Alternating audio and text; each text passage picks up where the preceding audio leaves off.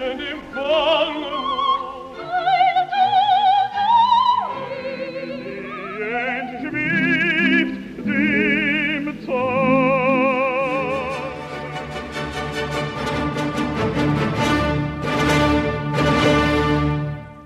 haben es schon vorweggenommen. Ich habe die Ehre, mit einer Kammersängerin zu sprechen. Wann und wie wurde dir dieser Titel verliehen? Ich hatte ja immer mal Gespräche mit den stellvertretenden Intendanten und der hat dann immer gesagt, ich kann nichts für dich tun, aber wir können Ihnen den Kammersängertitel geben. Und ich sage, ich brauche den aber nicht, ich will Partien. Ich krieg ja keine Partien. Ja, und damit war das gegessen. Und dann 1981, am 7. Oktober, bekam ich ein Telegramm vom KBB, der Staatsoper. Wir gratulieren zum Kammersängertitel. Oh, dachte ich, na nu. Ich kriegte mehrere Telegramme von Komponisten, von Institutionen, vom Fernsehen, vom Rundfunk. Die kamen alle so. Ich dachte, was ist das denn? Ja, war da eine Feierstunde? War ich gar nicht eingeladen? War ja Tag der Republik, ne? 7. Oktober wo sowas verliehen wurde. Ich glaube nicht, dass man das so einfach. Und als ich nach mehreren Tagen immer noch nichts in der Hand hatte, habe ich dann der KB-Chefin gesagt, sie soll bitte dem Intendanten einen schönen Gruß von mir sagen. Er soll mir doch meinen Kammersängertitel zum Pförtner legen. ja, und dann nach ein paar Tagen wurde ich zu ihm gebeten, mit einer lapidaren Entschuldigung, wo ich auch nicht heraushören konnte, warum ich darüber nicht informiert wurde oder ob da eine Feierstunde. Also ist bis heute noch im Unklaren. Ja. Ich kriegte den Titel und damit war's das. Das heißt, es war gar nicht die Auszeichnung, von der man denkt, dass es das ist. Die höchste Auszeichnung für die künstlerische Leistung. das war es gar nicht. Man, natürlich, man ist stolz auf den Titel, ja. Und ich wusste, was ich hätte leisten können in der Zeit oder was ich geleistet habe. Aber, aber so eine richtige, eine richtige ehrliche Ehrung, ja, wie wenn ich den zehn Jahre später gekriegt hätte, wäre es mir lieber gewesen. Du hast ja zu dem Zeitpunkt auch gar nicht, noch gar nicht die Partien gesungen Ach, wahrscheinlich. nein, Das nein, erste Fach war nein. noch, noch unerreichbar eigentlich, in oder? Berlin noch unerreichbar. Ja. Zerbinetta war dann schon weg, ja, die war dann wieder aus. Und da ist gar nichts passiert nach der Zerbinetta damals. Und äh, zum Beispiel ist passiert, ähm, 1983 kriegte ich ein Angebot von Leipzig, die lustigen Weiber zu singen.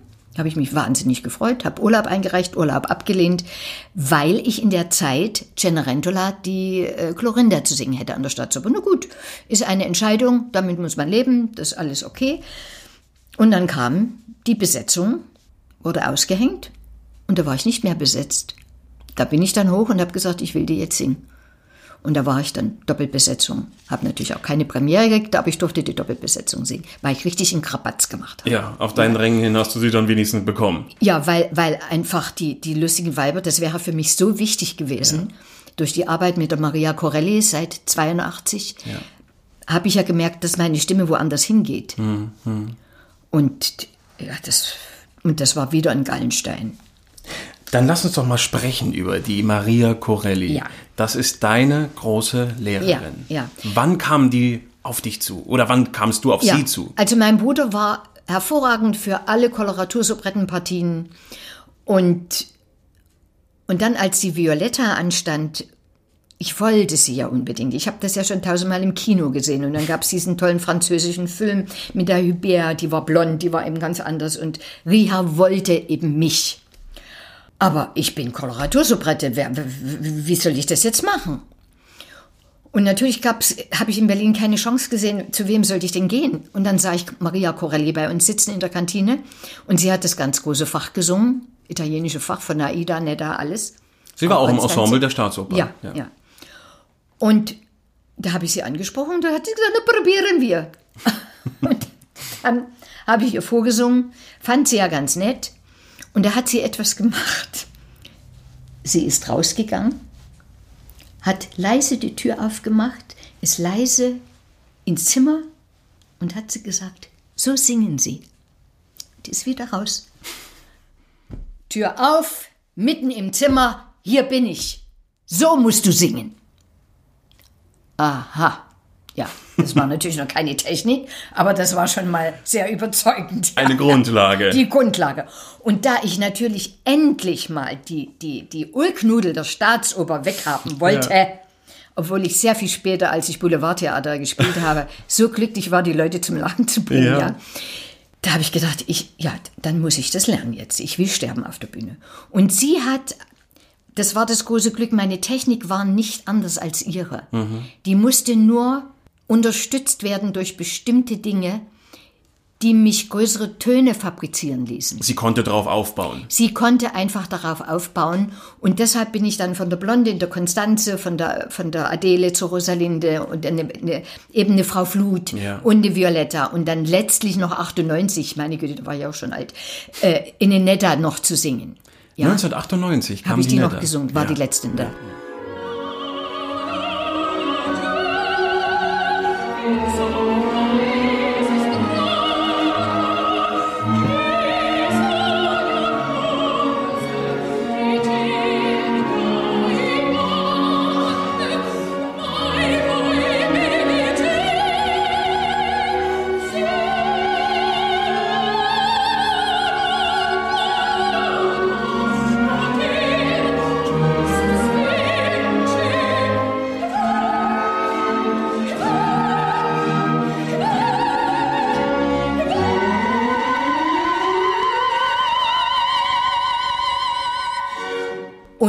das war natürlich schon was. Und da, da bin ich ihr ein Leben lang dankbar gewesen. Und ich bin ja auch bis über 60 immer noch zu ihr, habe mich immer noch absegnen lassen. Weil sie war einfach, äh, ja, sie war einfach fantastisch für mich. Sie ist ja auch sehr alt geworden. Sie ist, glaube Sie ich, ist- erst 2007 gestorben. Ja, sie ist dann zurückgegangen in die Heimat und wurde sehr krank. Und, und ich bin so glücklich, dass ich das bei ihr gelernt habe, sonst könnte ich keine Mezzos unterrichten, könnte ich keine dramatischen Partien unterrichten. Das wäre nicht gegangen. Und da ist wirklich noch ein etwas aufgegangen. Ich habe immer beim F2 gehört, wenn ich geübt habe, da ist so viel Klang, der gehört eigentlich nicht in meine Stimme, den wollte auch keiner. Ja, man wollte süße, ja, wie Lacme, sowas wollte man. Und das Schwebend. klang ja auch schön. Aber was willst du machen, wenn du irgendwie weiter willst? Ja. Das heißt, sie hat dir wirklich den Weg geebnet ins Ja. lyrische Fach. Ja, und ich habe dann, das ging zum Beispiel auch um die Mundspannung und ich weiß noch, ich habe das natürlich übertrieben in den ersten Vorstellungen. Da kam mein Studienleiter, wie singst du denn? Nun, alter bei. Ja, ich sage, lass mich. Nun, alter bei. War dann später da. Ja, Ja, ja. Ich sage, ich muss erstmal das, diese Physiognomie und das, was sie mir gezeigt hat, das muss ich erstmal mein, meine Muskeln kriegen. Und dann war es natürlich ganz normal. Ne? Aber das war das große Glück. Ja. Und das hat dir dann auch das Vertrauen gegeben, in Chemnitz eine Violetta Genau singen so zu können. Es. Ja. Und dann, als es vorbei war, dann kam ein Angebot aus Halle, die Konstanze dort zu singen. Und das war ein weiterer Glücksfall mit Gluttig und dem tollen Andreas Baumann als Regisseur. Meine erste Konstanze zu entwickeln, die mich dann ein ganzes Leben lang begleitet hat. Diese, Ar diese Regiearbeit mit auch ganz tollen Kollegen und vor allen Dingen einem ganz tollen Bassa, den Teska. Das war einfach so eine fruchtbare Arbeit und da kam sowas raus, was ich nie mehr dann erreichen konnte, weil da hat die, die, die Chemie irgendwo nicht gestimmt, da ging es irgendwo nicht. Und wurde auch nicht angefordert von, dem Regisseur, von den Regisseuren. Aber das war eine großartige Arbeit. Und so baute sich das dann auf. Dann kam Lucullus. Ich hätte unheimlich gerne die Königin gesungen. Durfte ich auch nicht singen. Inzwischen hatte ich dann Pasquale in Berlin. Und 1982 hatte ich dann ein großes Kadergespräch. So nannte sich das. Da waren alle da, alle Regisseure des Hauses, der führende äh, GMD. Und da hat man mir dann gesagt, ich würde mich, nee, 83 war das sogar, man würde, ich würde mich total überschätzen. Meine Stimme würde höchstens für den Apollo-Saal reichen. Ich sei keine Norina, obwohl ich die schon erfolgreich gesungen hatte, auch tolle Kritiken im Theater der Zeit hatte und auch schon in Dresden gesungen hatte. Und da habe ich mir dann gesagt, okay, du singst noch zwei Jahre, jetzt bist du 38 und dann hörst du auf. Das heißt, das hat dir zugesetzt. Ja, das hat mir sehr, sehr, sehr zugesetzt. Ich habe dann 1982 zum Beispiel eine große Fernsehshow gemacht mit dem Friedrichstadtpalast. Und da habe ich Westside Story gesungen. Und das hat mir nur Spaß gemacht. Da hatte ich kein Lampenfieber. Das war so Fritzi Massari, Marika Röck, ne? So, so war das. Und dann äh, habe ich aus den Akten erfahren, dass es ein Angebot gab von Lloyd Webber aus Wien Für drei Jahre, von 1983 bis 86. Das wusste ich damals nicht, für was. Und jetzt, vor einem Jahr, bekam ich Premierenkarten für Cats in Wien, für eben diese Inszenierung, Wiederaufnahme. Und ich lese 1983, erste Uraufführung in Deutsch, Cats. Das hättest du sein können. Das hätte ich sein können. Ich meine, dann überlegt man schon, hätte man das gemacht? Ich hätte es garantiert gemacht, weil ich das geliebt hätte, ja. Und das wurde gar nicht an dich Das herangetragen. habe ich überhaupt nicht erfahren. Tonight, tonight, it all began tonight. I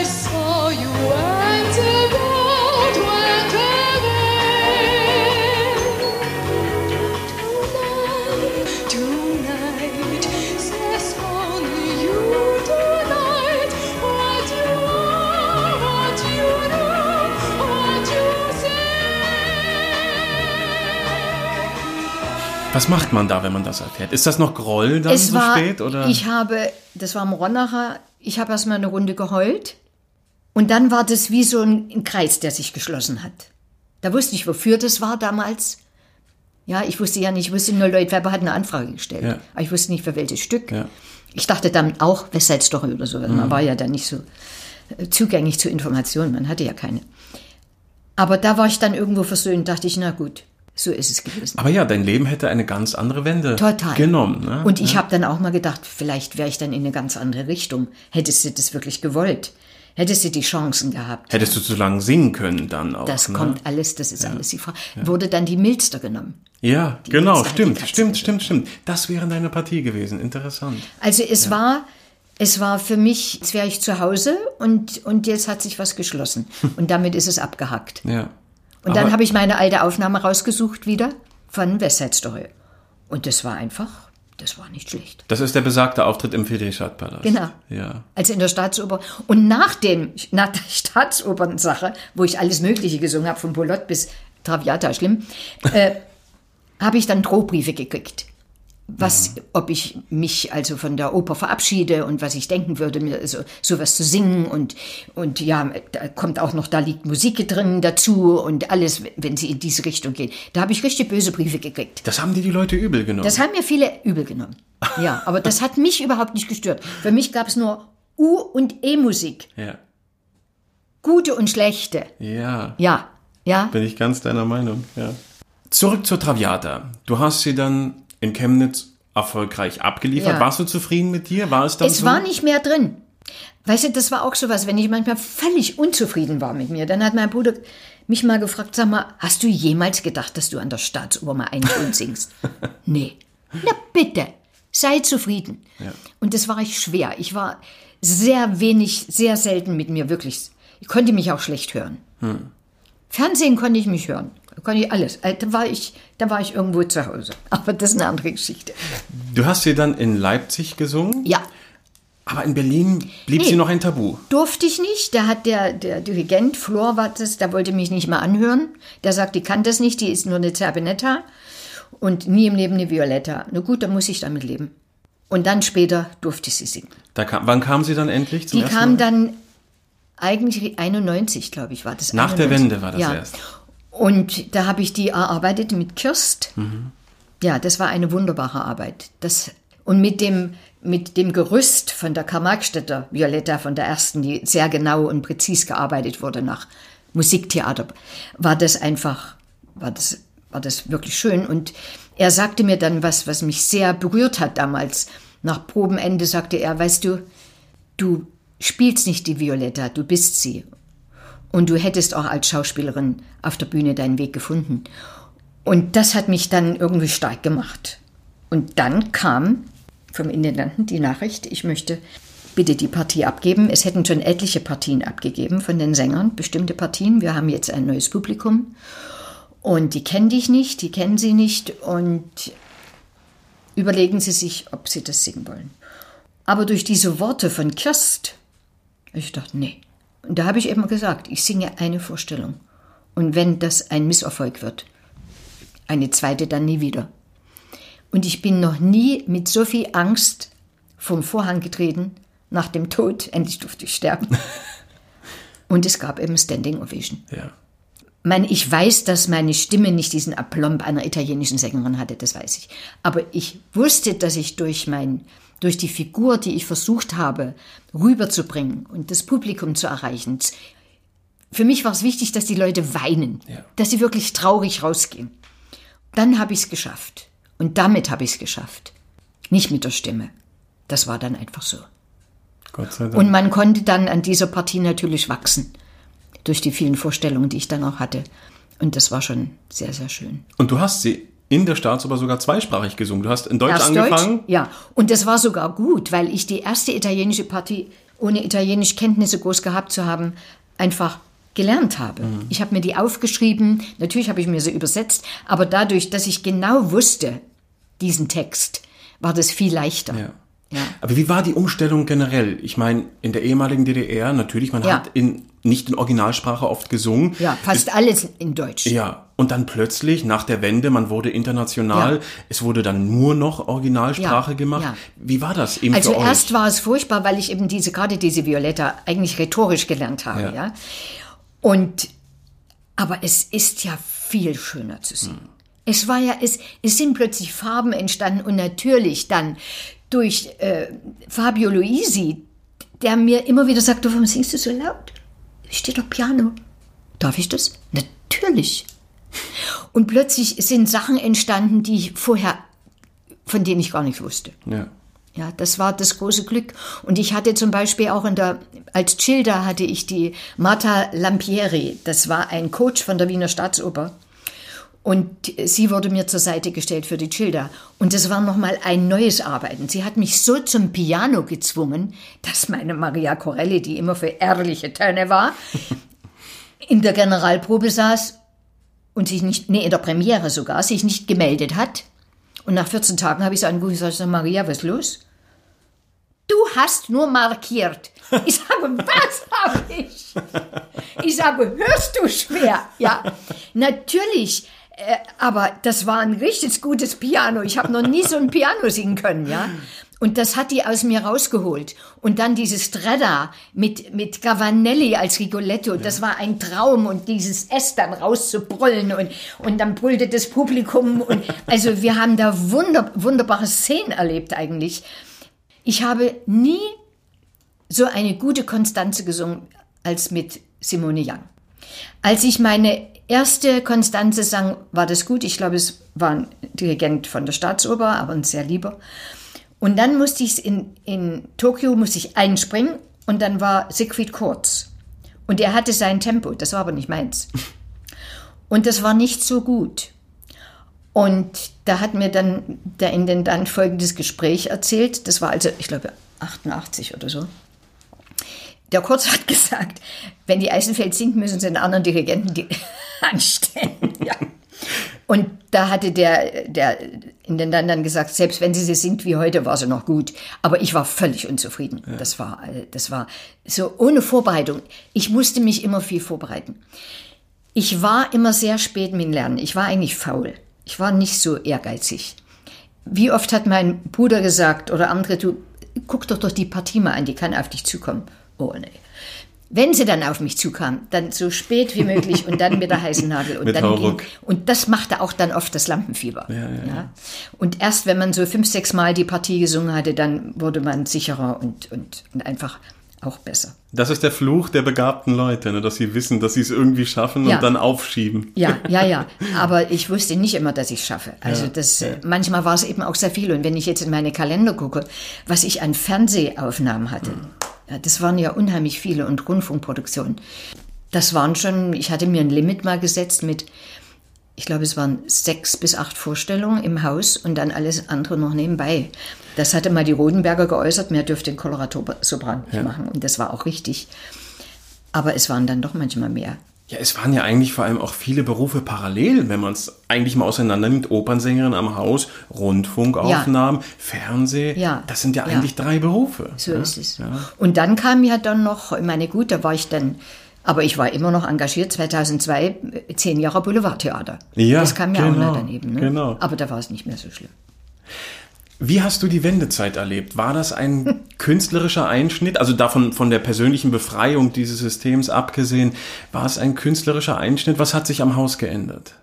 Ich war in der Stadt, aber wir hatten Vorstellungen, die lustigen Weiber. Und plötzlich kam jemand und sagte, die Mauer ist offen. Wir haben alle gesagt, der spinnt. Wir haben das nicht geglaubt. Wir sind dann zu einer Kollegin noch nach Hause gefahren nach der Vorstellung, um das mit einem Glas Wein ein bisschen abzuschließen. Die machte den Fernseher an, da war alles nur Moiré, da war kaputt der Fernseher. Und wir, ja, und am nächsten Früh ist mein Mann ins Büro. Nach einer Stunde ruft er an, sagt er, keiner ist hier. Ich sage, was ist denn los? Die Mauer ist gefallen. ja, so war das. Ja. Und es war ein, ein Riesenglücksgefühl. Wir haben dann gleich am nächsten Tag meine Geschwister getroffen. Und was eigentlich das Größte war, dass am 14. November hatte mein Bruder eine große Ausstellung in einer Galerie und wir waren das erste Mal alle wieder zusammen nach so vielen Jahren. Ja. Und wenn, ich- wenn ich daran denke, dann, ja, dann friert es mich, weil das, dafür hat sich alles gelohnt. Toll. Ja. Künstlerisch gab es Einschnitte, Veränderungen, Verbesserungen? ja, natürlich, mit so tollen Dirigenten zu arbeiten, kann sie ja gar nicht alle aufführen. Plötzlich wurde es international, ja. international. Äh, ich habe viel mit Luisi gemacht. Und Luisi muss ich auch noch, da habe ich ein Erlebnis gehabt, was eigentlich ganz selten ist. Es wurde dann die letzte Serie, ich war dann doppelt besetzt mit Eva Mee. Die letzten vier Vorstellungen durfte ich nicht singen. War ich sehr traurig, dachte, ist deine Inszenierung, ist dein Herzblut, aber okay.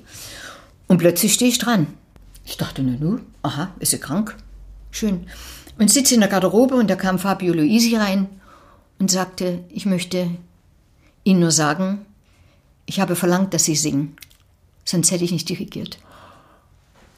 Da kannst du vorstellen.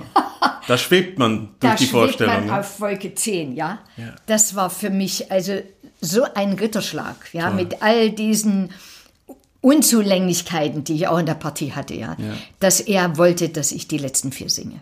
Herrlich. Und das, ich weiß nicht, ob sowas war. Das passiert im Leben nur einmal. Und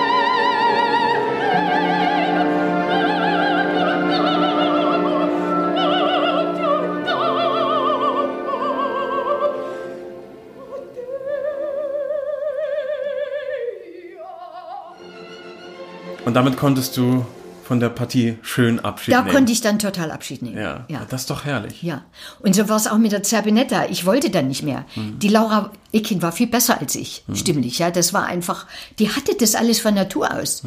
Ich habe hier mit ihr gearbeitet und dann hat die das D da oben, was für mich immer eine, ein, ein Problem war, eine Angst. Das war die einzige Angst in meiner ganzen Karriere vor dem langen D. Entweder war es zu kurz oder ich konnte dann den Triller nicht ansetzen. Und die macht es einfach.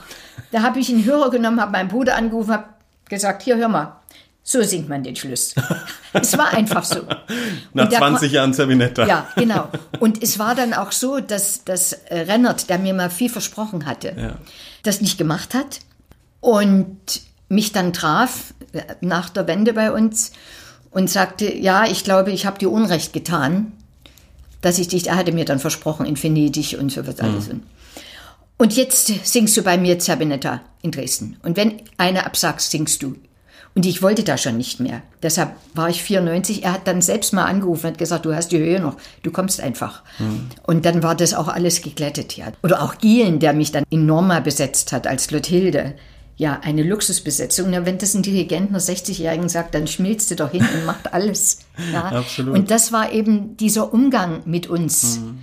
Das war so wohltuend. Und als dann andere kamen, die dich nicht mit der Nase, also die, für die die Luft warst, das tat dann schon weh. Das hast du auch erlebt, dass Hab Leute erlebt.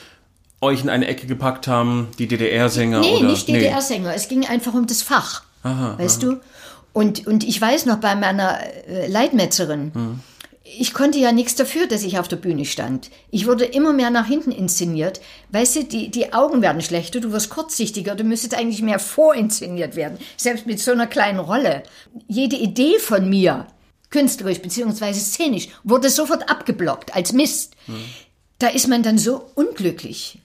Und ich weiß noch, dann kam mal unsere liebe, allerbeste Katharina Lang, die Regieassistentin, ja, und sagt, pass mal auf, du musst, wenn du die Scherben aufhebst, du darfst das nicht so vordergründig machen. Ich sag, was mache ich denn vordergründig? Na, man guckt immer nur zu dir, du hebst die Scherben auf und gehst zur Seite.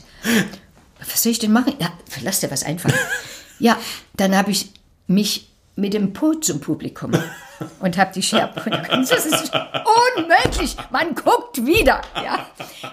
Es war natürlich, als wenn man so viele Jahre hat, das geht allen Solisten so. Du bist irgendwo präsent. Und wenn du eine gewisse, eine gewisse Ausstrahlung hast, was man von oben gekriegt hat, was ich immer hatte, was ein Pfund war, wo man auch mehr, sie sind Sympathieträger und alles Mögliche. Du, du kannst es einfach nicht abstellen. Ja. Und dann wirst du natürlich unglücklich, wenn ein Regisseur das nicht benutzt.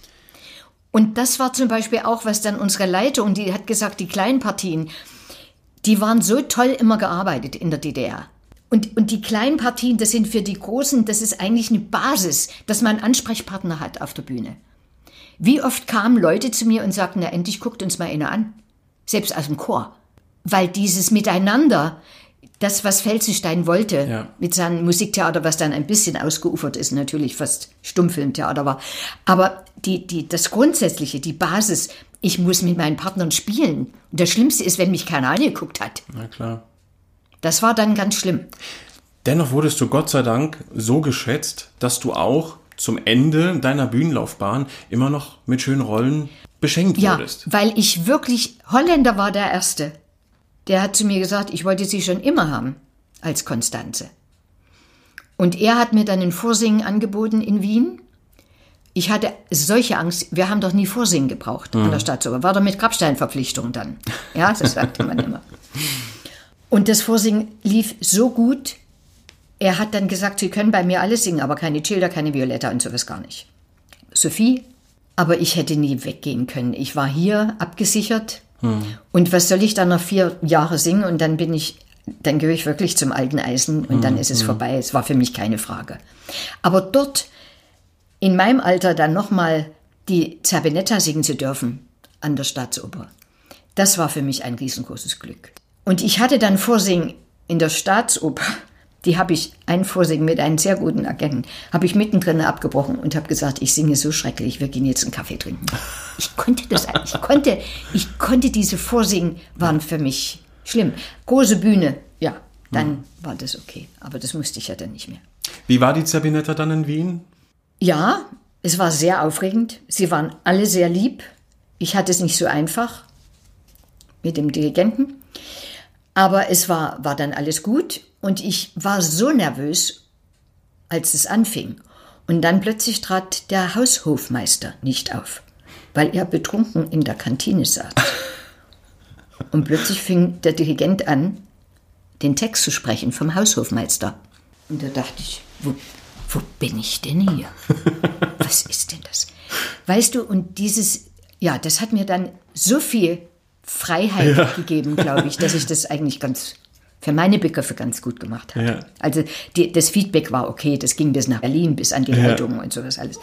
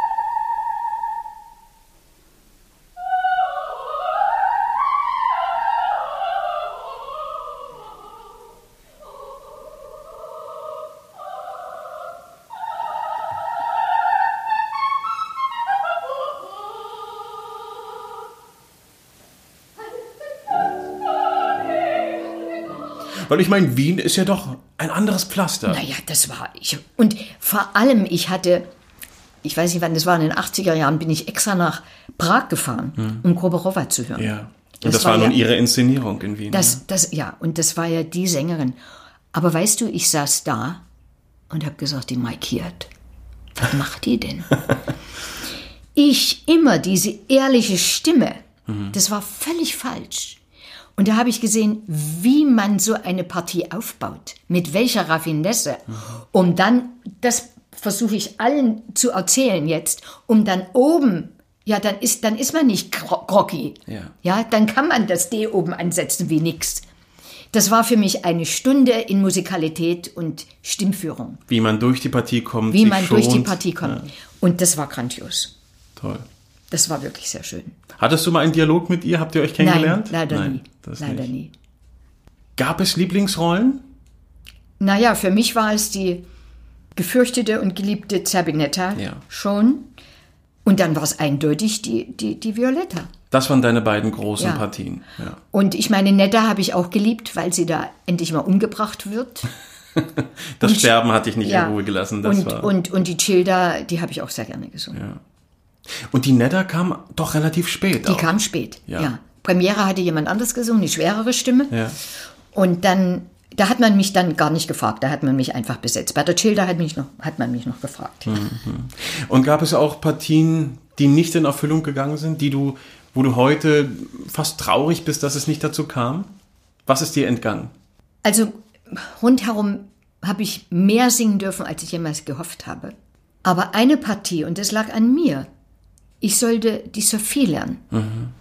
Ich habe gesagt, nee, die ist mir nicht.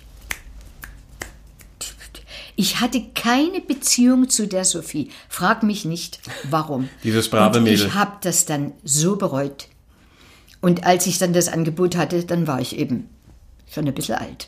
Und da Dann wolltest stellt man mich, das hat mir dann der damals der Herr Roser anheimgestellt, der hat gesagt, mit 50, ich besetze dich jetzt als Leitmetzerin. Und ich habe wie? Na, willst du die Sophie singen mit 50? nee. Und da sagte, mit 60 wirst du mir dankbar sein, dass du sie gesungen hast schon. Und so war's. Die habe ich ja dann bis zum Schluss Ja. auch singen dürfen. Ich habe dich doch gesehen in der Partie ja, noch. Ja, ja. Also das, das war schon alles soweit gut. Gab es auch wiederum Partien, die dir geschadet haben, wo du sagst, da hätte ich die Finger von lassen sollen? Das habe ich dann gemacht. Da gab es die wundersame Schustersfrau von Zimmermann. Und das habe ich drei Tage probiert und da habe ich gewusst, da breche ich mir den Hals. Herr Zimmermann hat mir das sehr übel genommen. Aber da haben, mussten sie dann den Gast holen an die Staatsoper. Ich, ich, hätte, ich hätte den Hals gebrochen. Da hast du rechtzeitig. Da habe ich gesagt, nein, kann Notbremse gezogen, ja. Das kann ich nicht. Aber es ist gut. Ich denke, auch jeder Sänger muss seine Grenzen kennen und bevor man es dann riskiert, dass es eben wirklich schmerzvoll wird. Und ich meine, das ist ja auch fürs Publikum nicht schön, Eben. wenn der Sänger sich quält. Und, und weißt du, wenn ich weiß, dass es bessere gibt, die das besser Ja. als ich singen, du wirst gemessen. Natürlich. Dann, zum Beispiel mein alter Chef, wenn die Wende nicht gekommen wäre, hätte ich das neue Haus in Chemnitz mit der Salome eröffnet. Ja, Tatsache. Wo ich sage, ich bin nie im Leben eine Salome. Doch, es gibt eine reduzierte Orchesterfassung.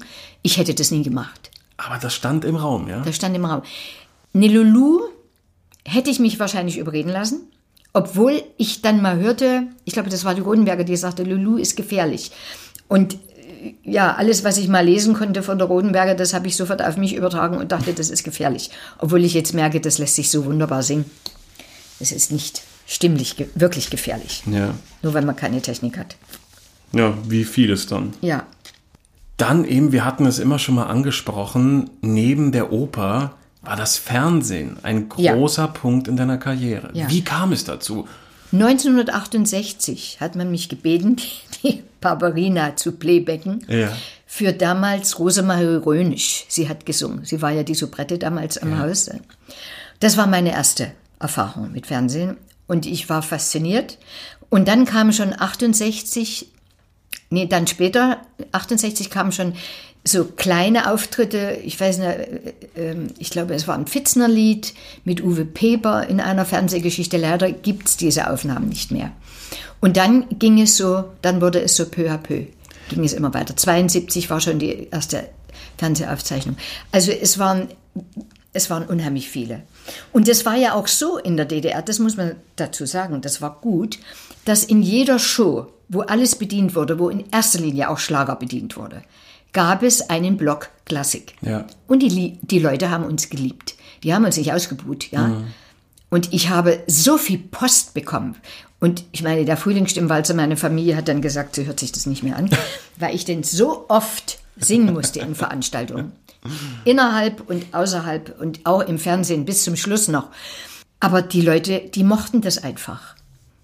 Und da gab es eben nicht, man versuchte alle Leute in die, eben in die Klassik auch einzuführen. Was ja ein Und ganz das tolles war Projekt wunderbar. ist, ja. Ja, ja, das war wirklich sehr, sehr gut. Dass man es einfach nicht voneinander abtrennt, weil ich glaube, Genau. das ist heute so ein bisschen das Problem, dass wir dadurch viele Zuschauer verlieren, weil es ihnen gar nicht schmackhaft gemacht wird. Ja. Sie wissen gar nicht, was ihnen Und man entgeht, sagt, ja. es ist elitäre Kunst. Es ist keine elitäre Kunst. Es ist wirklich für uns alle. Ja. Barnbaum schrieb das jetzt in dem Artikel in der Zeit.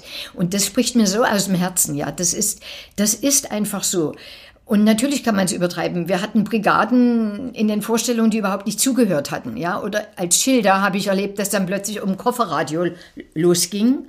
Irgendwo, da gab es einen Schlager. Ja, ich habe das alles erlebt, aber es ist so viel hängen geblieben an so vielen Leuten. Ja. Ja, und wir haben dann auch äh, gemerkt, wie die Leute, wie sie reagieren. Diese, diese vielen Briefe, ich habe jetzt noch welche, die schönsten habe ich noch aufgehoben, die so glücklich waren, dass sie einfach, ja, diese Klassik vermittelt bekommen. Ja. Und das Fernsehen hat dann auch schnell dein Potenzial erkannt, Ja. dass du eben nicht nur die Opernsängerin bist, die Nee. dann mal schnell ihre Arie Ja. abliefert, sondern Nee. auch Unterhaltungscharakter hast. Ja, vor allen Dingen, ich habe es geliebt. Und mich hat mal ein, da hatte ich einen Schweizer Kameramann und der hat dann zu mir gesagt, Sie, Sie flirten mit der Kamera. da habe ich dann gesagt, ich glaube, ich flirte mit ihm. Schon Mann, ja. Aber das war einfach so, ich habe dieses Metier unheimlich geliebt. Ja. Und dieses, die, die, ich habe auch ganz tolle Briefe zu meinen 70. bekommen, zum Beispiel von Leuten vom Fernsehen. Die schrieben, du warst so eine Bereicherung für uns, weil ich so dankbar war immer. Und natürlich gab es auch Auftritte, wo ich sage, um Gottes Willen, aber, aber es hat mir einfach Spaß gemacht und das kam rüber. Und deshalb war ich da einfach, da war ich einfach drin.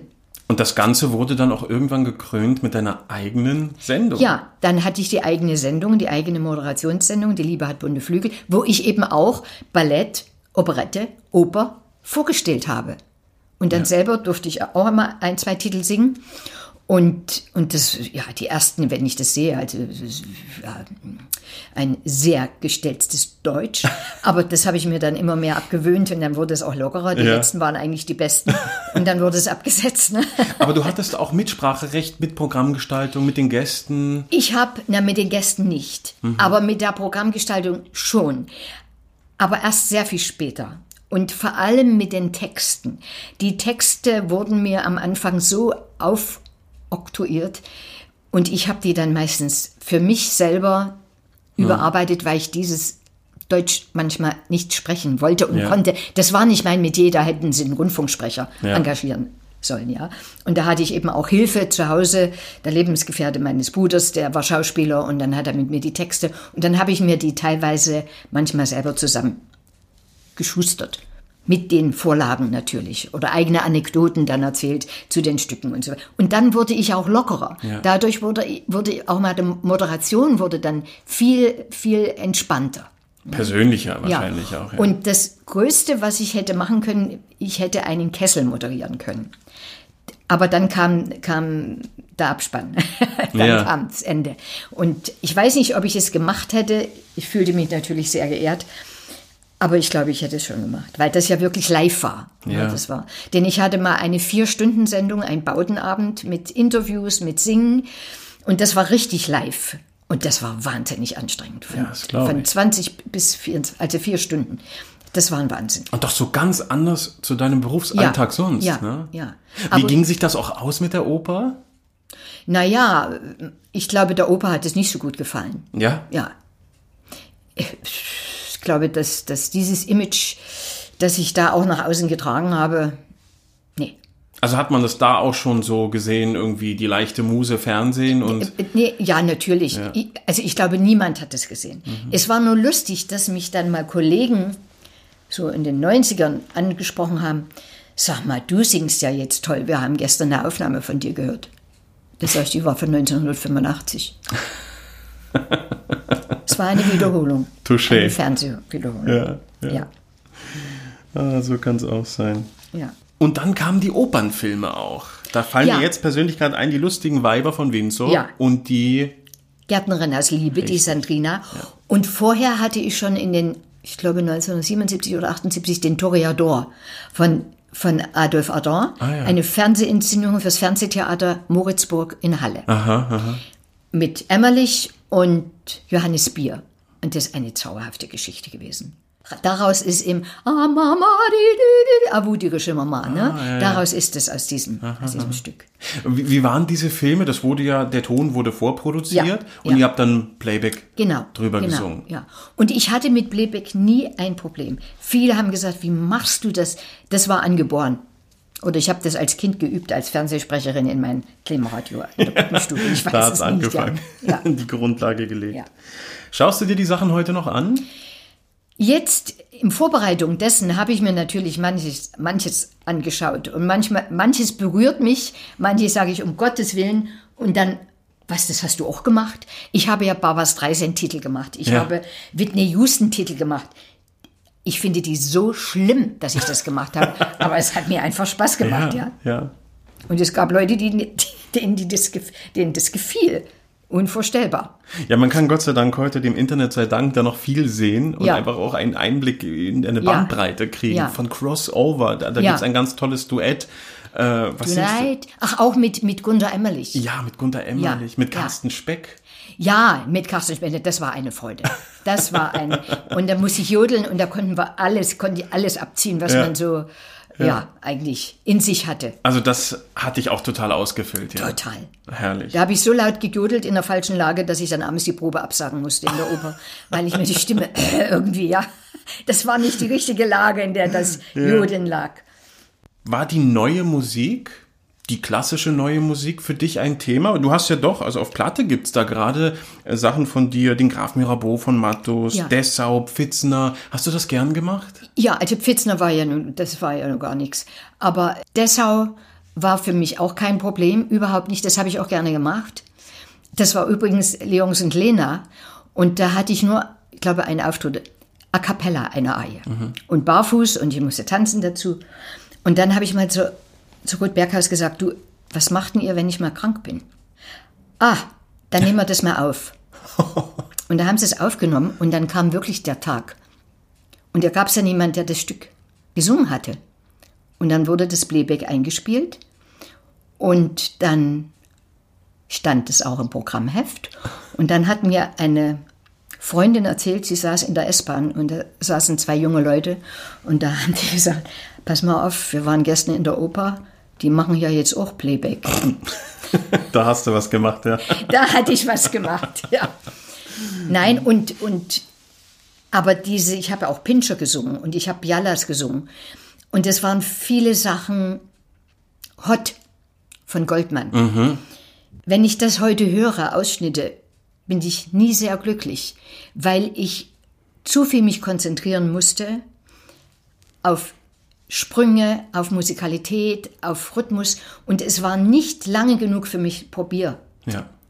Ich war nicht so ein schneller Lerner. Also das musste, diese Sachen mussten einfach länger gearbeitet werden. Dann war ich frei. Aber wenn ich dann während der Vorstellung noch denken musste, wie- wie war das jetzt? Und da war ich, stimmlich habe ich mich nicht gemocht, wenn ich das manchmal höre. Gerade dir als große Darstellerin war sicherlich Regie sehr wichtig. Ganz wichtig. Und die Regisseure. Ja. Was sind da besondere Erinnerungen? Wer ist dir immer noch so in, in lebhafter Erinnerung? Wer hat dich geprägt? Mit wem hat die Arbeit besonders Spaß gemacht? Ja, es war dann leider so, nach der Wende gab es ja weniger. Da waren es ja immer nur die Nachsingen, ja, das Nachsingen von. Da habe ich im Grunde genommen keine richtige, nein, wirklich nicht, keine richtige Premiere gehabt. Das waren Wiederaufnahmen. Ja. Und da habe ich natürlich viele Regisseure nicht. Aber ich kann nur aus meiner Vergangenheit sagen, dass das also Professor Karl Rieha war, der mich in das Musiktheater geführt hat, dass ich Glücksumstände hatte mit Andreas Baumann und mit Hürst. Und das waren für mich dann so Sachen, wo ich sage, ja, jetzt passiert was mit dir. Und jetzt kannst du eine Sache entwickeln mit jemand. Und obwohl das eine Wiederaufnahme war, die Violetta, hat Kirst das mit mir neu gearbeitet. Mit meinem Zutun, mit seinen Vorstellungen. Und deshalb war das so eine glückliche, glückliche Arbeit. Ja. Und in, mit der Entführung in Halle war es einfach ein Neuland, eine Partie zu finden. Und das war mit der Violetta in, in Karl-Marx-Stadt auch so. Aber das war, ich habe leider nie mit Kupfer gearbeitet. Das kam nie zustande. Nein, und wir waren mal in einem Meeting zusammen, wo wir gefragt wurden, ob wir mal zusammen gearbeitet haben. Und wir haben beide gesagt, nein. Und Kupfer sagte, und wir leben aber beide noch. Ja, das war, er wollte mich einmal haben als ähm, Elvira, Donna Elvira. In, in, Donna Elvira. Das war schon ziemlich spät in den 80ern, in den 90ern. Und ich sollte dem Dirigenten vorsingen. Und wir waren alle da. Kupfer war da, seine Frau war da. Und wir wollten auf die Bühne und Herr Greizberg kam nicht. Und uns wurde gesagt, er kennt mich nicht und er möchte. Interessiert ihn nicht. Und da hat Kupfer gesagt, ich kenne dich, mir brauchst du nicht vorsingen, aber wenn er nicht will. Und das wäre eine Arbeit gewesen. Ja, natürlich. Na und vor allem, äh, es wäre auch schön, äh, ein bisschen Mozart zu haben, weil du hast leider dann doch die großen Mozart-Partien, ich glaube, in deinem Lebenslauf fanden nicht statt, ne? Nein, da, es war dann auch so, pass mal auf, wenn eine Thomas Wasintov eine Donna Anna singt, dann denkt man nie daran, selbst nicht nachdem ich Violetta gesungen habe, mal eine Donna Anna. Ich hätte dann eher vielleicht mal an Sonambula oder Lucia gedacht. Ja, die Lucia wäre vielleicht. Die kam auch gewesen. nicht zustande. Nein, da habe ich nur eine, die Eier produzieren können für eine Fernsehsendung. Aber das wäre vielleicht noch gewesen. Aber auch die Susanne kam nie, oder? Susanna war unmöglich. War zu, äh, du warst zu Das, hoch. das war, ich war nicht lyrisch genug Ja. die erste Zeit. Und als ich vorgesungen habe, die ersten Vorsingen, da haben die immer alle gesagt, Schwerin, Potsdam, Hm. Frankfurt, wo ich vorgesungen habe, während des Studiums, Sie sind viel zu spezialisiert, Ihr Fach können wir uns nicht leisten. Damals gab es ja noch Fächer. ja. Gab es auch schlimme Regieerfahrungen? Hattest du mal einen Regisseur, wo du wirklich gesagt hast, er, entweder er oder ich? Nein, ich kam eigentlich mit fast allen Regisseuren ganz gut. Es ging nur damals, als wir dann die Entführung gemacht haben in Berlin, 89. Und da hat dann Professor Kurz dirigiert, der gesagt hat, man müsste einen extra Dirigenten engagieren für die Eisenfeld. Und da ging es um die Martenaie. Der Regisseur wollte die Martenaie nicht. Aber ich habe die Martenaie geliebt und ich habe gesagt, wenn ich die nicht singe, denken alle Leute, die kann die Martenaie nicht Der singen. wollte die tatsächlich einfach streichen. Der wollte ich streichen. Und dann habe ich gesagt, ich stehe darauf und dann musste ich kurz vorsingen. Und er hatte dann so ein bisschen andere Vorstellungen von Tempi. Und für mich war das aber keine Koloraturpartie. Diese Martern waren Martern und es war kein Schnaderhüpfer. Ja, wie das dann manchmal von ganz leichten Sopranen. Ich, das war für mich, es war existenziell. Ja. Die Liebe zwischen Bassa und Belmonte. Und da gab es eine Diskussion und da sage ich, gut, wenn Sie nicht auf mich zukommen können, ich habe jetzt ein Tempo, das war für mich schon das Äußerste. Anders geht's nicht, dann gebe ich die Partie ab. Aber das, dazu kam es nicht. Ich Hm. Konnte die Dank. Marternaie singen und die ganze Partie singen an der Staatsoper. Aber daraus höre ich auch, dass Koloraturen für dich nie Zweck der Belustigung waren, sondern immer gefüllt werden mussten, eben mit Farben. Ja. Du hast dem Namen wirklich Ja. alle Ehre gemacht. Meine Koloratur. Staatsexamensarbeit ging über die Koloratur. Koloratur als, als Ausdruck von Emotionen, Gefühlen und so weiter. Nie als einfache Fishing Zielgesang. for Compliments. Da gibt es genug Arien, wo man das machen kann. Ja, Ja. wenn ich jetzt in eine, äh, mein Hut, der hat drei Ecken von Benedikt, ja, diese, diese, die Koloraturen, das ist natürlich, oder Parlawalzer oder Kusswalzer, das ist reine Koloratur. Ja, aber in der Partie, in der Rolle, da hat jede Kultur für mich eine Aussage. Ja. Und das muss sie haben. Ich erinnere mich an eine deiner späten Partien, die du auch wunderbar ausgeziert hast mit Koloraturen. Das war die Bertha. Ja. Du hast dann irgendwann nicht nur den Sprung von der Adele zur Rosalinde, irgendwann kam auch der Sprung von der Rosina zur Bertha. Ja, weil dann natürlich die Rosina mit dem Mezzo besetzt wurde und dann war Bertha plötzlich ein Sopran. Und da habe ich natürlich dann mein C verkauft, noch 2004. Ja, als ich noch die Bertha gesungen habe. Das war noch ein später Erfolg. Das war ein später Erfolg. Und das war dann auch der Punkt. Es gab dann manchmal auch Bravo-Rufe und ich stand da vorn und habe die Bravo-Rufe entgegengenommen und bin in die Garderobe und habe gesagt, und was kommt jetzt? Das war meine letzte Vorstellung. Und niemand hat's geglaubt. Katharina Lang sagte, das geht, das kannst du nicht machen, das machst du nicht, machst du nie. Doch. Ich habe gesagt, Schluss. Besser wird's nicht mehr. Du hast die Bertha dann abgegeben. Ja. Du hast Gott sei Dank aber noch weiter gesungen. Ja. Am Haus. Ich erinnere mich auch sehr gut daran, denn ich saß im Publikum. Deine offizielle Verabschiedung fand statt am 6. Juli 2009 mit der Zauberflöte Ja. in der Partie der ersten Ja. Dame. Ja. Du wurdest offiziell verabschiedet Ja. nach der Ja. Vorstellung zusammen Ja. mit zwei deiner Kollegen, Ja. Uta Priev und Peter-Jürgen Schmidt. Ja, genau. Erzähl von dem Abend, wie war das? Weißt du, es war, also das drumherum war schrecklich. Denn jeder kam, das kann doch nicht sein. Und ein Foto und da ein Foto und da dieses, dieses, dieses Abschied nehmen. Das war nicht so leicht, aber es war auch nicht so schwer, weil ich selber gekündigt habe. Ich weiß noch, der Intendant hat zu mir gesagt, Sie müssen nicht gehen, Frau Eisenfeld. Ich sage, ich will. Also sie hätten dir nach ich hätte wahrscheinlich noch äh, drei, vier Jahre singen können, ja. Solange die Stimme noch war. Ja. Aber ich habe gemerkt, dass ich, ich hatte alles erreicht, was ich wollte, mehr als ich wollte in meinem Leben. Ich war glücklich damit und ich konnte von allein sagen, tschüss. Und es war mir so wichtig, dass man eher sagt, ach schade, als Gott sei Dank ist die weg. Denn es gab ja manchmal Kritiken noch in der Zeit, wo ich Bertha noch gut gesungen habe. Da gab es eine Kritik, die hing mal in der Staatsoper, die blecherne Stimme von Frau Eisenfeld. Tatsache. Die sollte man endlich mal absetzen. Das war noch. Und ich weiß noch, da ist Laura Ekin gegangen und hat das abgerissen, hat gesagt, es ist eine Frechheit, wenn ihr das hier. Weil es war wirklich nicht der Fall. Ja. ja, es war wirklich nicht der Fall. Aber gut, heute lache ich drüber. Oder man hat in Morlake, hat man geschrieben, Frau Eisenfeld hat jetzt hustend ihre Violetta verlassen, ist gestorben und wird nun in Morlake singen. Ich hab da nie gesucht. Aber das, das Internet ist teilweise sehr gut, aber es ist so bösartig, Ja, ja. Was mit euch passiert. Ja. Was, wie oft ich habe hier Sängerinnen stehen sehen, die haben geweint, die haben gesagt, weißt du, was jetzt drin stand von meiner letzten Vorstellung? Hab's gerade gelesen. Ich finde, das ist so schrecklich. Das ist eine Demontage der Persönlichkeiten, der Person, der Leistung der Leute, ja. Das Schlimme ist, dass heute ja auch jeder Ja. schreiben darf. Ja. Früher gab es noch wirklich den Beruf des Kritikers, Ja. der auch ein Hintergrundwissen haben Ja. musste, von dem man dann vielleicht sogar noch was lernen konnte. Ja. Heutzutage darf ja jeder seine Meinung Genau ins Internet packen. Ja. Und ich finde, das ist das Schlimme. Und es gibt Leute, die nehmen das für bare Münze. Ja, eben. Und eben. verstehen nicht, dass der dahinter eigentlich gar nicht das Fachwissen hat. Ja, ja, aber das sticht. Natürlich. Das sticht unheimlich. die ja. Worte gehen durch Ja. und durch. Also gingen dir auch so Kritiken. Aber das war nur, war, war dann zum Schluss, als sie Ja. dann hörten, dass sie 60 ist. Meine, die, die schönste Kritik hatte ich dann mal in einer Kritik, die endlich mal eine junge Bertha, und da war ich auch schon Ende 50. Ach, süß. Also schön war auch die Kritik zu Olympia, ich glaube das ist 88 oder 89. Da hat ein Kritiker geschrieben, ja, wann wurde denn Frau Eisenfeld mit der Tänzerin ausgetauscht? Man hat es gar nicht gesehen.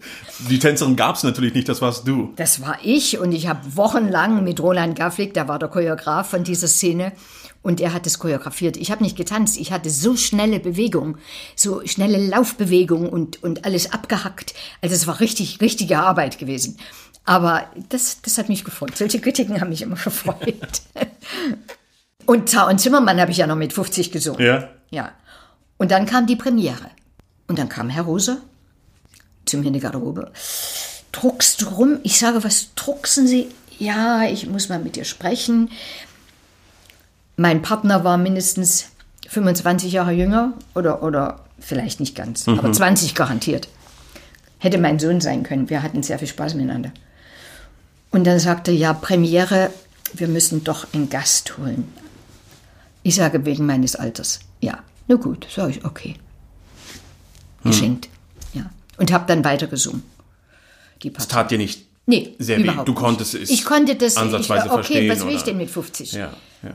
Viele haben noch mit 50 gesagt, jetzt weiß ich, äh, wie es geht und, und man lässt mich nicht auf die Bühne. Ja, so ja, so ja, war das dann auch oft. Gott sei Dank durftest du es noch anwenden. Eben, eben. Und dass ich auch noch Rosalinde singen konnte. Ja, da bin ich zum Beispiel auch zu meinem Operndirektor habe gesagt, ich bin doch keine Rosalinde. Und da sagte er, doch, hör dich doch mal Hilde Güden an. Hm. Man kann das auch so singen. Natürlich. Und das war, ich meine, es waren nur drei Vorstellungen, dann wurde es abgesetzt leider, war die Laura, dann meine Adele. Und dann habe ich sie in Dresden noch ein paar Mal öfters gesungen. Aber ja, das war dann schon ein bisschen über das Fach hinaus. Aber es ging. Und du hast dann nach dem offiziellen Bühnenabschied 2009, hast du noch bis 2010 als Gast Ja. immer noch Partien gesungen. Ja. Wir hatten darüber gesprochen, die erste Dame auch Ja. wieder, in der ich dich unzählige Male erleben Ja. durfte. Und die letzte Vorstellung müsste dann gewesen sein, Der der, ferne Klang. Klang. Das war nur, also das kann ich gar nicht erzählen. Aber das war. bitte drum. Nein, das ist, das ist einfach, das ist eine Partie, die gar keine ist und, Ja. und aber singen muss. Aber wir waren alle so verunstaltet, wir hatten eigentlich mehr Spaß. Ich bin dann auch auf die, in der letzten bin ich raus auf die Bühne und habe mir zwei Zähne schwarz geschminkt und bin zu Uta Brief, die in so einem Käfig und die durfte nicht lachen und habe ihr dann meine Zähne gezeigt. Und solche Sachen haben wir dann gemacht. Also das war dann die letzte Vorstellung, ja. Wahrscheinlich auch gut, weil so warst du vielleicht gewahrt vor zu großer Emotionalität. Ja, Ne? aber wie gesagt, weil ich selber den Schritt Ja. von mir ausgegangen bin und habe gesagt, Schluss aus. Und das war okay, das hast du nicht bereut. Nicht eine, nicht eine Stunde. Hätte ich nicht mal noch zwei Jahre Nein, länger oder? nein, nein, nicht eine Stunde. Ja. Weil ich wusste, dass ich eine Begabung für die Pädagogik habe. Ja. Und das kam mir dann nicht Ja. erst, sondern Nee, das nee. ging schon die ganze ja, Zeit parallel. Ja, und es ging so langsam parallel, obwohl mir meine Lehrerin immer gesagt hat, du darfst nie unterrichten, wenn du noch große Partien singst. Und ich habe das einmal gemacht, da hätte ich eine Strauß-Tournee gehabt mit fünf, sechs Arien am Abend, alle zwei Tage woanders. Und ich habe eine ganze Zeit lang nur unterrichtet und dann Tage vorher war die Stimme weg. ja. Hey, Unterrichten ist intensiv. Du singst vor. Ja. Und vor allem, du nimmst alles Negative. Ja. Nimmst du mit, ja. Ja, du bist schon auch eine Art Mutter für die, für die Schüler, oder? Ja, das, das muss ich mir abgewöhnen. Ja. Ne, das ist nicht gut. Jetzt bin ich das nicht mehr, aber die ersten Jahre, vor allem mit Laura Ekin, weil das ist meine längste. Ja, Die anderen ja. will ich alle nicht nennen. Die sind mir alle lieb und teuer. Und ich lerne ja auch sehr viel dabei. Und, und ich frage mich manchmal, woher ich das schöpfe. Und es ist einfach in mir. Und das ist auch der Grund zum Beispiel, warum ich keine Männer unterrichte. Ich kann Männern Tenören mal einen Tipp geben. Ja, oder anderen auch. Aber diese richtige Technik, das ist halt die Erfahrung, die ich gemacht habe. Auch durch die zwei verschiedenen Fächer ein bisschen in das große Lyrische zu gehen, ja. Und manchmal denke ich auch, du hättest vielleicht auch mal eine Gräfin singen können heute, mit, also mit dem damals. Aber es war irgendwo so hart erarbeitet, dass ich genau wusste, wie ich es machen muss. Und dann empfinde ich das sehr oft körperlich. Ja. Wenn jemand falsch singt, dann kriege ich sofort Probleme.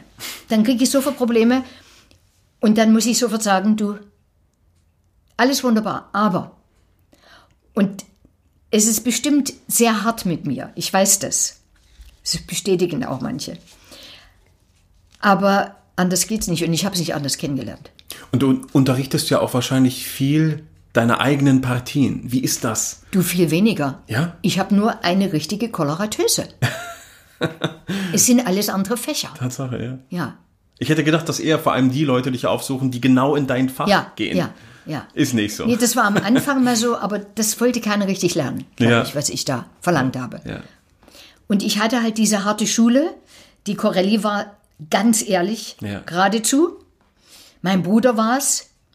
Und es bringt ja nichts. Natürlich war ich auch oft ein bisschen unpsychologisch, dass ich dann auch während der Vorstellung mal dann gesagt habe, wenn ich drin war, also was machst du jetzt? Was ist, was ist denn das? Mhm. Das habe ich mir dann mit der Zeit abgewöhnt.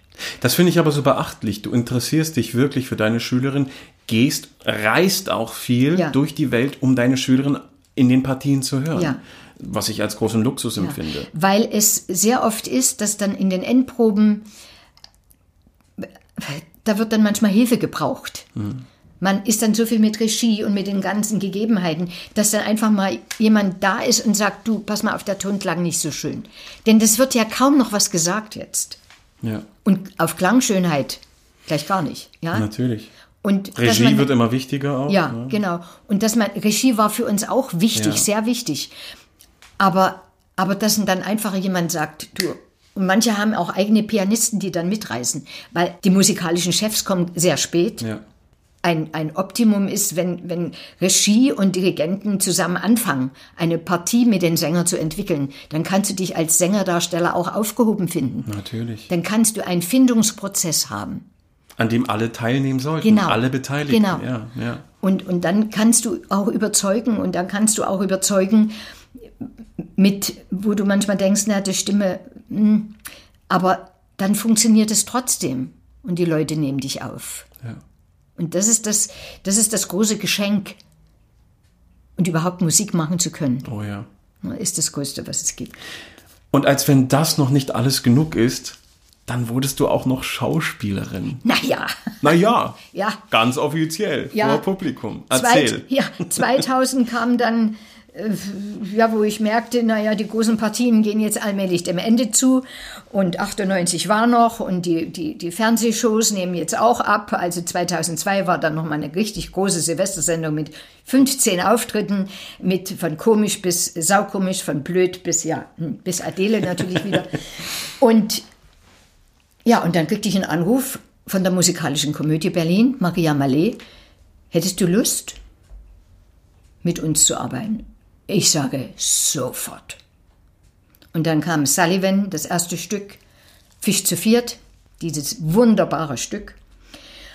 Und danach kam dann noch die schöne Galatee oder die Primadonna von Leitmeritz. Und das war ein bisschen eine Persiflage. Damit habe ich meinen 60. Geburtstag am Gendarmenmarkt im Schauspiel im Konzerthaus gefeiert. Da haben wir die Inszenierung gebracht. Da war eure Stammbühne. Nee, die hatten wir teilweise im Theater im Palais. Und dann sind wir unheimlich viel, haben wir gastiert. Also wir, ich weiß nicht wie viele, ich glaube, wir haben 200 Mal gespielt, Ja. außerhalb. Und das hat einen unheimlichen Spaß gemacht. Und dass ich komisch sein konnte und dass die Leute über mich gelacht haben, das habe ich genossen. Aber es hatte nichts zu tun mit der Operndiva, oder? Also das haftete dir nicht an und das haben Nein. auch die Leute von dir nicht erwartet. Nein, nein, nein. Ja. nein, nein. Du warst wirklich eine Schauspielerin. Und, und das war einfach so, wir waren eine Opernsängerin, eine Chansonette und, und, äh, und eine Operettensängerin. Und wir haben uns zusammengetan mit Heinz Behrens und mit dem tollen Werner Schieke am Klavier. ja.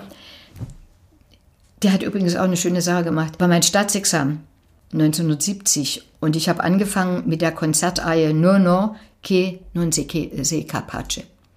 Und er hat mir immer einen C-Dur-Akkord gegeben. Und an dem Abend hat ihn irgendwas gerissen. Er hat mir einen Akkord gegeben und ich habe völlig falsch eingesetzt. Und er steht auf und schreit im tollsten Sächsisch, No! Und alle haben so gelacht und sofort war die ganze Anspannung weg und sofort war man viel lockerer und es lief dann richtig schön. Ja, das. Gibt es Kollegen, die dir in deiner Karriere besonders wichtig waren, mit denen du vielleicht auch heute noch Kontakt hast? Die Familie wurden? Also nicht so. Und ich glaube, da waren viel, waren viel meine, ja, diese politischen Anschauungen ein Grund. Ja. Und ich hatte auch mehr Freunde, die andere, die nicht in der Oper waren. Ja, beziehungsweise ich war befreundet und bin jetzt noch befreundet mit ausländischen Kollegen. Ja. Ja, das, da sind sehr tiefe und sehr gute Freundschaften entstanden. Magdalena Falewitsch, Bojana Mateva zum Beispiel. Ja. Ja. Und ich war auch nicht so, dass ich nach Hause kam und nur über Oper geredet habe. Das hätte mich verrückt gemacht. So war das immer ziemlich dann draußen. Ausgeglichen, ja. Mit der Sinthoff habe ich jetzt einen guten Kontakt. Ja? Ja, das war, als die Sinthoff da war, was war das, ein russisches Stück? Äh, ja, ja, die Zarenbra äh, Za- Zarenbraut. Ja, genau, Ja. genau. Und da hat sich die Sinthoff so gefreut. Ich bin zu ihr in die Garderobe. Und seitdem haben wir ein bisschen Kontakt. Ja. Aber das haben wir ja gesagt. Das war eine einfach tolle Sängerin. Die war. War früher alles besser? Es ist jetzt viel schwerer. Und selbst die Erfahrungen, die ich gemacht habe, ich wusste, warum ich nicht besetzt werde. Heute, Ja. wie oft werden gute Sänger nicht besetzt und man fragt sich, warum denn nicht? Absolut. Das ist jetzt, das ist alles im Dunkeln. Anonym, ja, es ja. Hm. ist nicht greifbar. Und das hat sich verändert. Es hat sich die Kulturszene verändert, da brauchen wir jetzt gar nicht drüber reden in der Corona-Zeit. Ja. Ja. Und das ist sehr, sehr traurig und auch unverhältnismäßig entschieden. Natürlich.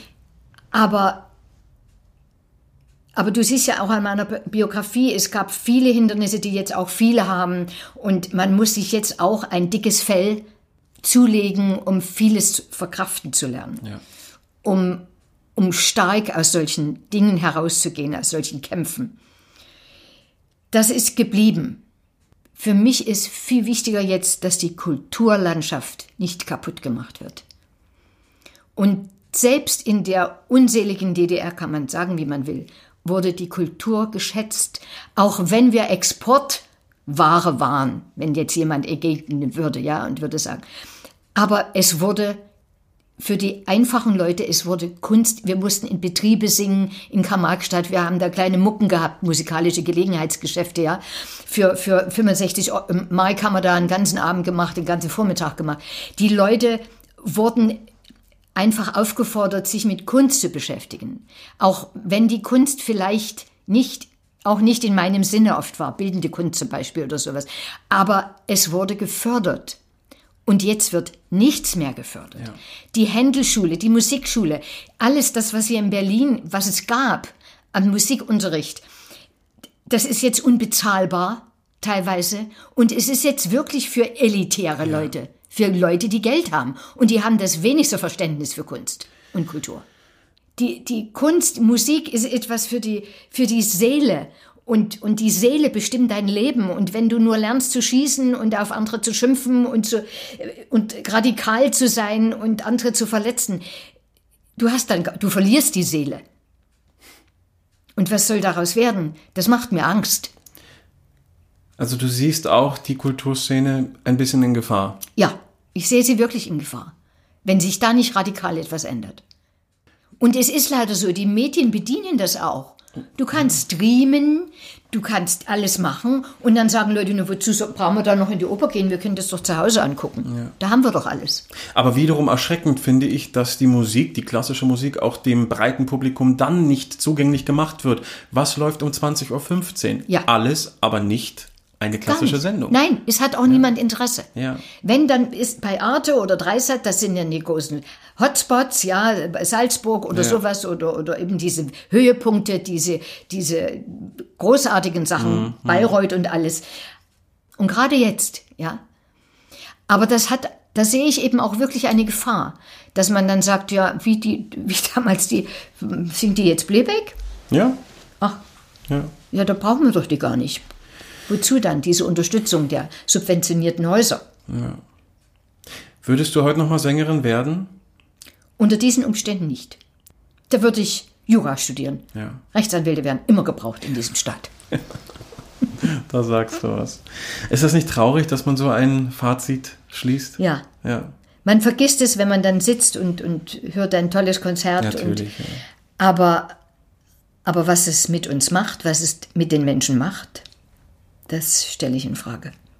Aber du gehst trotzdem noch gern in die Oper, in die Konzerte, auch in deine alten Wirkungsstätten. Aber ja. Ja, bist gerne Zuschauerin. Ja, es war für mich ein, ein wunderbares Erlebnis, wieder in die Staatsoper zu kommen, Ja. als sie zurück ist. Mhm, nach dem. Schillertheater, ja. Und ich war auch jetzt in der Zauberflöte und dieses Bühnenbild von Fred Berndt, der leider ja verstorben ist, das passt so toll in diese Mhm. Staatsoper. Im Schillertheater war das ein Fremdkörper. Ja, das stimmt. Ja, da, da war ich tot unglücklich. Es, es war einfach, es ist wunderbar. Und ich, ich bin sehr gerne in meiner alten Staatsoper. Ja. Also wirklich. Du spürst noch die Verbundenheit, ja, ja. dein Haus. Und ich freue mich, wenn ich dann Leute sehe, die, die ich noch kenne oder, oder Sängerinnen, mit denen ich arbeite, die dann Erfolg haben. Und das freut mich doch sehr. Deine künstlerische Tätigkeit liegt hinter dir. Wir wissen, du bist sehr aktiv noch, aber eben du singst nicht mehr.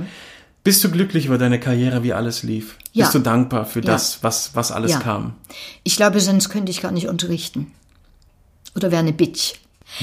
Ja, ich bin doch, ich bin wirklich sehr zufrieden und ich hatte Sternstunden in meinem künstlerischen Leben und habe alles durchlebt, was man in diesem Beruf durchleben kann und das macht auch unser Leben aus. Das formt die Person und das, was man heute ist.